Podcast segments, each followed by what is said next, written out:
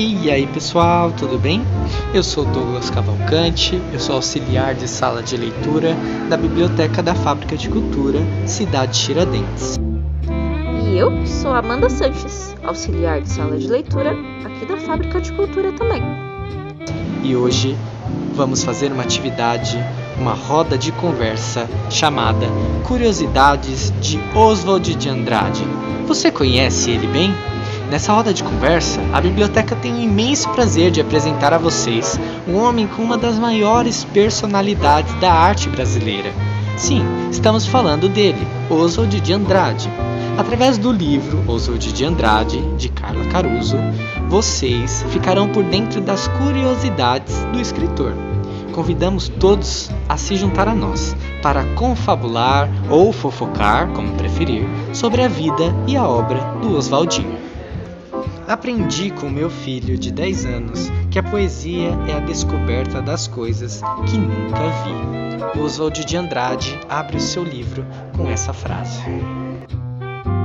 Um menino, fins do século XIX, uma cidade pequena, São Paulo, alguns sobrados, aqui e ali pouca gente. Nas ruas de terra batida passavam vagarosamente os carros com duas rodas puxados por um animal. As noites silenciosas eram apenas cortadas pelos apitos dos guardas noturnos. Neste clima pacato da cidade, nasceu Oswaldo, ao meio-dia de 11 de janeiro de 1890 filho de Inês Henriqueta Inglês de Souza Andrade e José Osvaldo Nogueira de Andrade. Era o Oswaldinho, Nenê ou Noné, como era chamado, filho único do casal. Na casa de Osvaldo, como em muitas casas, havia imagens de santos, oratórios com lamparinas e velas. A mãe de Osvaldo tinha santo para tudo. Quando vinha uma trovoada, Santa Bárbara e São Jerônimo. E se uma barata aparecia, São Bento, Santa Luzia para o mal dos olhos. E Nonê, na grande casa, entre santos e mimos, reinava sozinho. Fantasma das Praias. Numa visita a São Paulo, o primo de Oswald, Paulo, filho do escritor inglês de Souza, contou a Oswaldinho que estava escrevendo suas obras completas. Os dois tinham então 11 anos. Paulo descreveu o enredo de um de seus contos, que se chamava O Fantasma das Praias.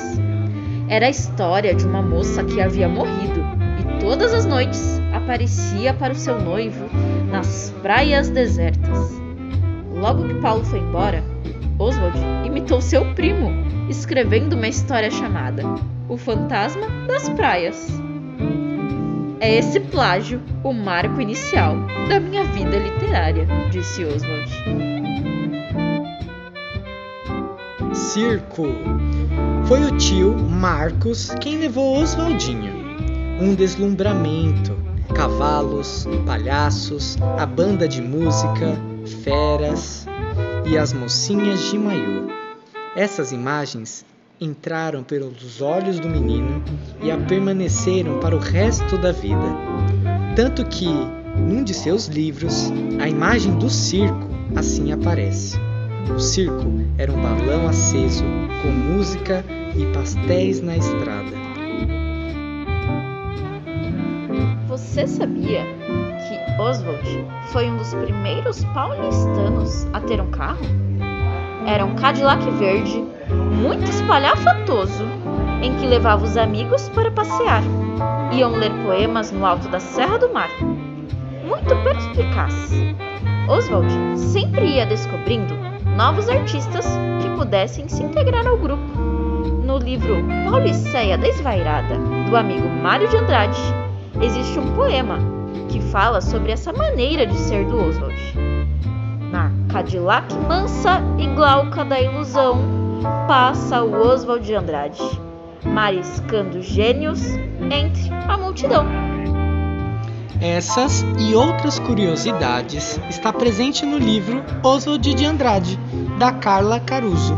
Eu espero que vocês tenham gostado e até uma próxima atividade. Até mais!